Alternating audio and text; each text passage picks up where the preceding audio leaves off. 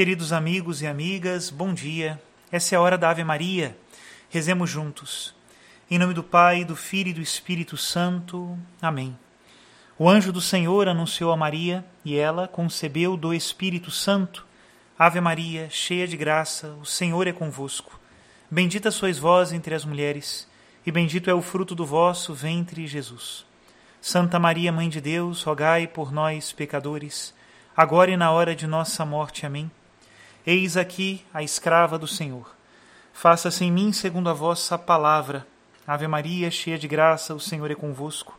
Bendita sois vós entre as mulheres, e bendito é o fruto do vosso ventre, Jesus. Santa Maria, Mãe de Deus, rogai por nós, pecadores, agora e na hora de nossa morte. Amém. E o Verbo de Deus se fez carne e habitou entre nós. Ave Maria, cheia de graça, o Senhor é convosco. Bendita sois vós entre as mulheres, e bendito é o fruto do vosso ventre, Jesus. Santa Maria, Mãe de Deus, rogai por nós, pecadores, agora e na hora de nossa morte. Amém.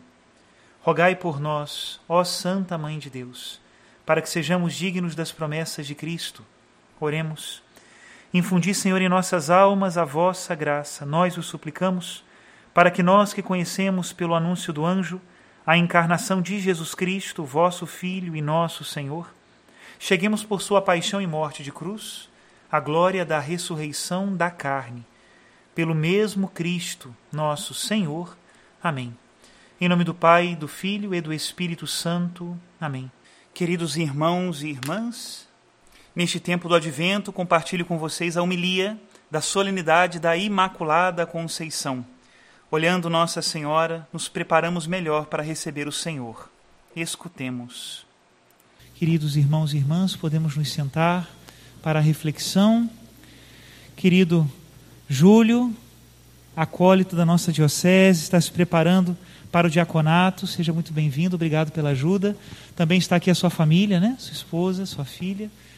Eu fico meio cego assim quando eu vejo um monte de gente, mas está por aí, em algum lugar. Levanta a mão para eu ver. Ah, estão lá. Deus abençoe. muito bem. Hoje nós estamos celebrando a Imaculada Conceição da Virgem Maria é um privilégio de Nossa Senhora ter sido concebida sem o pecado original. E às vezes nós repetimos muitas vezes essa fórmula, né? Maria concebida sem pecado original, mas não entendemos muito bem o que isso significa. E vale a pena nós meditarmos sobre isso, não é?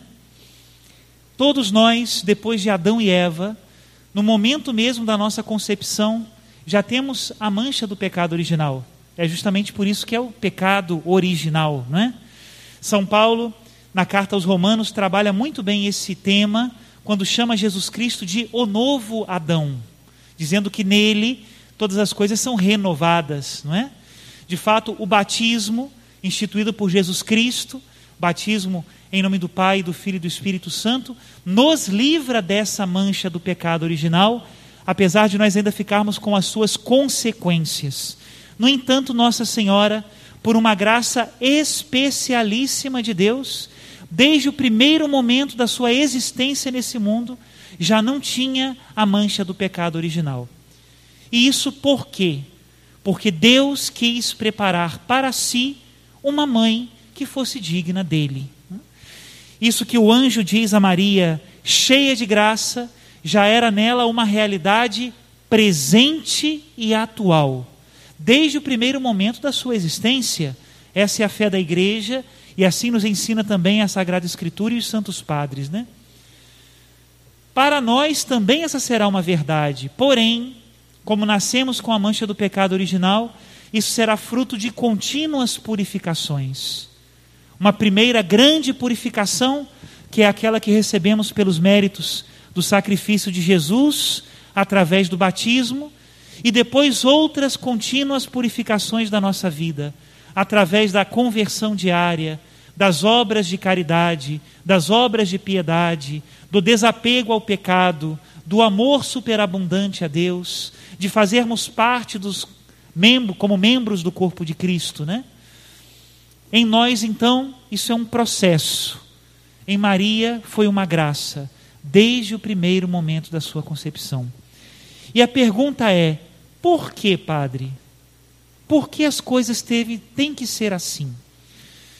Também no calendário civil, hoje, dia 8 de dezembro, é um dia comemorativo.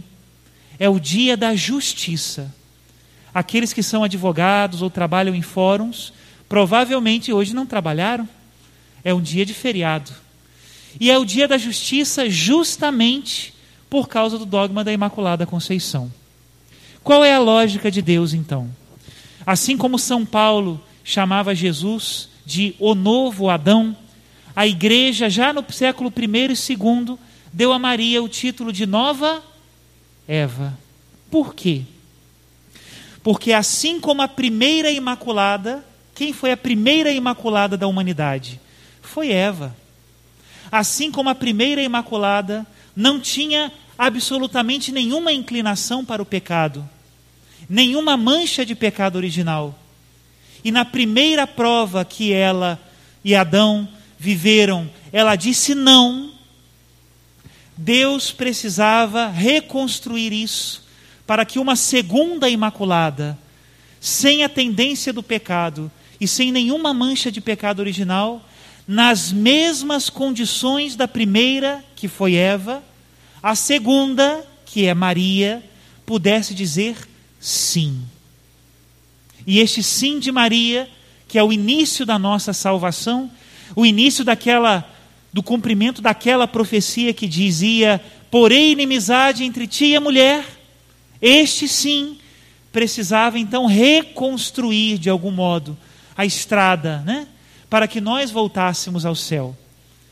A graça que Maria recebeu superabundante em previsão dos méritos de Cristo na cruz é justamente essa: a de abrir o caminho para nós, que não somos imaculados, que temos a mancha do pecado original, mas que ouvimos a palavra do Evangelho e somos convidados todos os dias à conversão e à perfeição.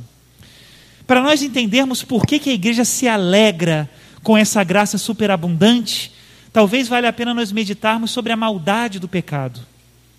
Pensemos numa coisa: quando Deus nos criou, Ele tinha um plano de felicidade e de harmonia com Ele, que era um plano natural.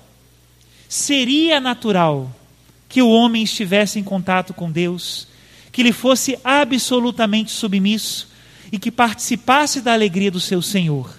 Esse é o plano inicial de Deus. É como uma grande herança que Deus confiou aos nossos primeiros pais. Porém, essa herança não foi bem guardada.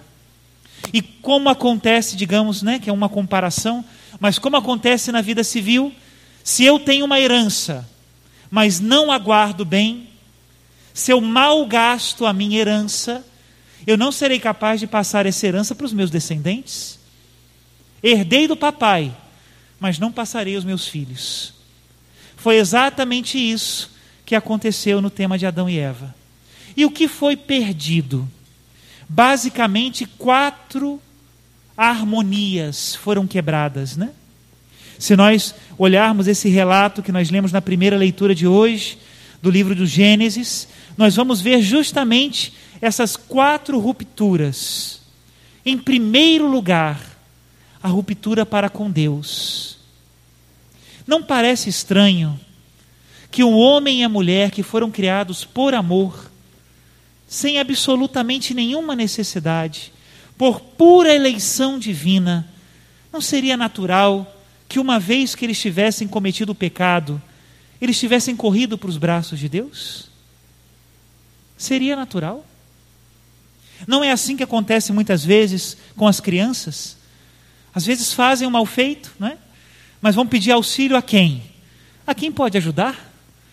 Imagine uma criança, né, que suja a roupinha com feijão, não é assim? Ela não é capaz de lavar a roupa dela. Ela sabe disso e nós também sabemos.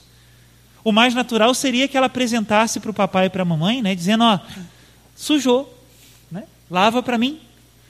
E seria péssimo que o pai e a mãe dessem umas palmadas e falassem: não suja de novo, porque na próxima vez ela vai chorar, mas não vai mostrar nunca a roupinha suja, né? Pois bem, o natural seria voltar para Deus depois do pecado, e nós vemos um homem e uma mulher que fogem dele. parece que existe uma distorção de rádio nos nossos ouvidos, de todos nós. Quando nós pecamos, parece o que, que a gente parece que a gente escuta imediatamente, né?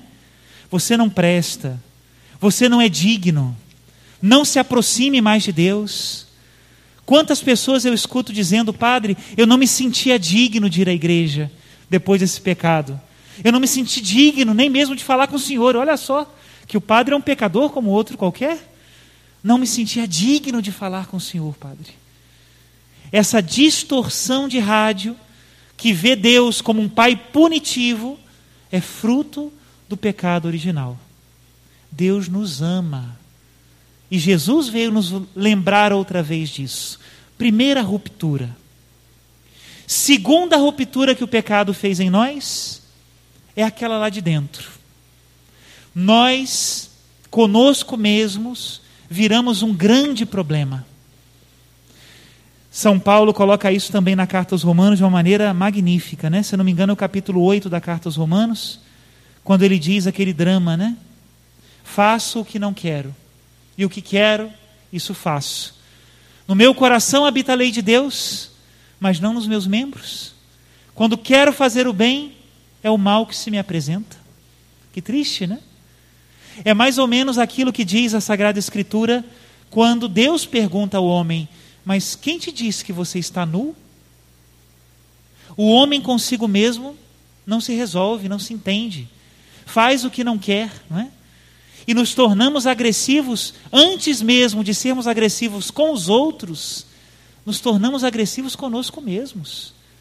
Parece que todos nos julgam, parece que todos nos condenam, parece que todos nos perseguem, nos tornamos uns coitadinhos do mundo, e isso porque não nos damos bem, porque aquilo que deveria ser a ordem, o amor de Deus no nosso coração, que ordenaria tudo, pensamentos, sentimentos, afetos, ações, palavras, essa regra de ordem foi perdida.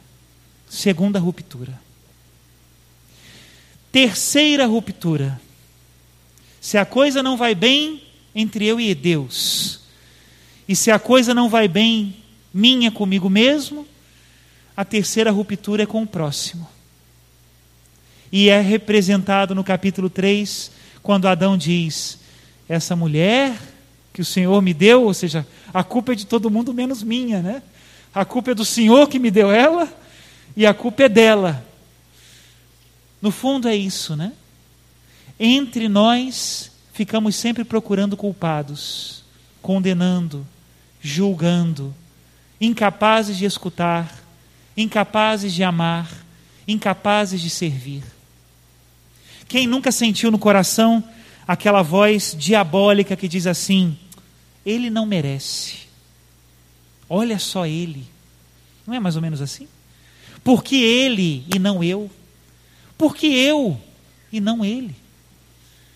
Como nos colocamos na defensiva diante de um mundo e de um plano de Deus que deveríamos viver como irmãos. Nossa Senhora nos ensina a recuperar tudo isso, mas eu estou falando ainda das rupturas, né? Perdemos a harmonia com os nossos irmãos e precisamos recuperá-la pelo amor e pelo serviço. E a última de todas as rupturas, a ruptura com a criação. Dentro da condenação, do Gênesis está: com muito sacrifício tirarás o fruto da terra. Tu plantarás, mas a terra te dará espinhos. Olha que coisa, né? A própria criação parece que se volta contra o homem e o próprio homem se volta contra a criação. Outra ruptura do pecado original. E aí nós precisamos então da graça de Cristo e Nossa Senhora, como aquela que a recebeu de um modo muito especial, é como a estrela que vai nos apontando um caminho, né? Olhar para a criação não como algo que deve ser usado e destruído, mas como algo que deve ser preservado, cultivado, valorizado, porque é da criação que nós sobrevivemos, né? Mas isso não é possível quando nós não olhamos para o irmão como um irmão. No fundo, desprezar todo esse problema ecológico que existe por aí, que às vezes é supervalorizado, mas também que às vezes é menos valorizado. Né? É um problema de fraternidade? Se nós pensássemos no outro, geralmente as propagandas de meio ambiente falam um pouco disso, né? Qual vai ser a herança que nós deixaremos para os nossos filhos e os nossos netos? Ilhas de lixo no mar? Lixo radioativo? Um mundo sem florestas? Um mundo sem água limpa? Pensar no próximo leva a primeira harmonia também. Logo, o outro, né? O outro será, mais uma vez, meu irmão, quando eu entender que eu vim nessa terra para amar e servir. Outro dia eu recebi uma frase de uma amiga, grande amiga e boa amiga, graças a Deus, também aqui da nossa paróquia, que dizia mais ou menos assim: Enquanto nós não entendermos que nós plantamos árvores para que outros aproveitem a sua sombra, nós ainda não amadurecemos como seres humanos. E é verdade. Enquanto nós quisermos somente o venha nós, e não entendermos que estamos aqui para amar e servir, continuaremos na ruptura e no vício do pecado original. E para que nós entendamos isso, é necessário que Deus nos transforme. É necessário que os sacramentos nos transformem, que a palavra nos transforme, né? Logo depois, conosco mesmos, né? Meus irmãos, isso às vezes é clichê nas frases de igreja, mas é uma grande verdade. Você já fez uma experiência pessoal com o amor de Deus? É necessário.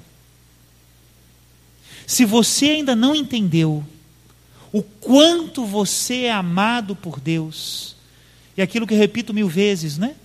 que aquilo que há de mais importante em você está guardado entre as mãos de um Deus que te ama e que você nunca perderá isso.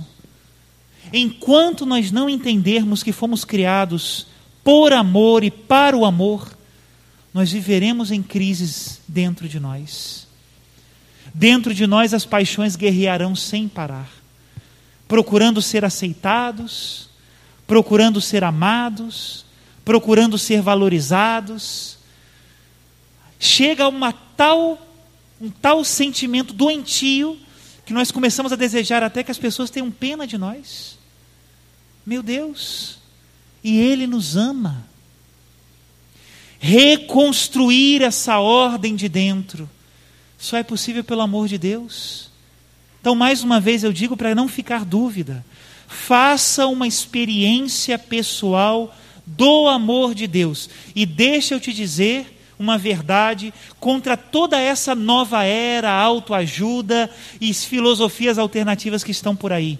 Você não conseguirá fazer uma experiência verdadeira do amor de Deus sozinho, sozinha. Esta experiência se faz com a ajuda dos teus irmãos, com a ajuda da igreja, com a ajuda da tua família de fé. É desse jeito. Já perceberam como é que a espiritualidade torta de hoje parece que diz que as pessoas entram em harmonia quando elas se isolam, fecham os olhos diante de uma pedra, um cristal ou o que seja, e ali entram em contato consigo mesmos? Isso não é cristão. O verdadeiro cristão faz a experiência do amor de Deus nos grupos de oração, nas celebrações sacramentais, num encontro verdadeiro com a palavra de Deus, que nunca nos isola, sempre nos reúne. Tendência de isolamento é coisa do pecado. Tendência de amar e servir, isso vem de Deus. E quase que agora já falei da primeira, né? Uma vez que eu percebo que o mundo é um jardim para todos e que eu preciso amar e cuidar da criação. Uma vez que eu percebo que o outro não é meu inimigo, é meu irmão. E se Jesus deu a vida por ele, eu quero dar a vida por ele também. Uma vez que eu entendo que Deus me ama, que eu sou inteiro porque Deus me ama, pois naturalmente Deus não é mais um pai punitivo. Deus é meu amado meu amigo. meu irmão, meu Deus. Como é estranho. Às vezes as pessoas vêm a confessar e falam assim: ah, padre, eu, eu não tenho um pecado, não tenho nada para me acusar e tal. Eu fico pensando, bom, quando a gente ama uma pessoa daqui da terra, né? Muito, né? Muito mesmo. A mínima coisa já é motivo para pedir perdão, não é verdade? Se eu amo muito uma pessoa, às vezes um olhar assim, eu falo, poxa vida, tem que pedir perdão porque eu acho que eu olhei assim meio de lado, né? Não, acho que aquela palavra não foi bem entendida, né? Não, eu acho que eu não fiz certo. Eu poderia ter feito mais por aquela pessoa que eu amo, né? Se é assim com as pessoas da terra, como não é o nosso sentimento com Deus do céu? Como é que tem sido o nosso olhar, os nossos sentimentos, as nossas ações e o nosso cuidado com esse Deus que tanto nos ama? Recuperar essa primeira harmonia é o que vai fazer com que todas as outras também estejam em ordem. Mãe de Deus, Nossa Senhora, nesse ano que a nossa Diocese de Nova Friburgo se consagra mais uma vez ao vosso coração imaculado, nós também queremos encontrar no seu coração a amizade com Deus, a amizade conosco mesmos no plano de Deus, a amizade com os nossos irmãos no plano de Deus e a amizade com toda a criação no plano de Deus. Mãe de Deus, intercedei por nós. Louvado seja nosso Senhor Jesus Cristo. Para sempre seja louvado.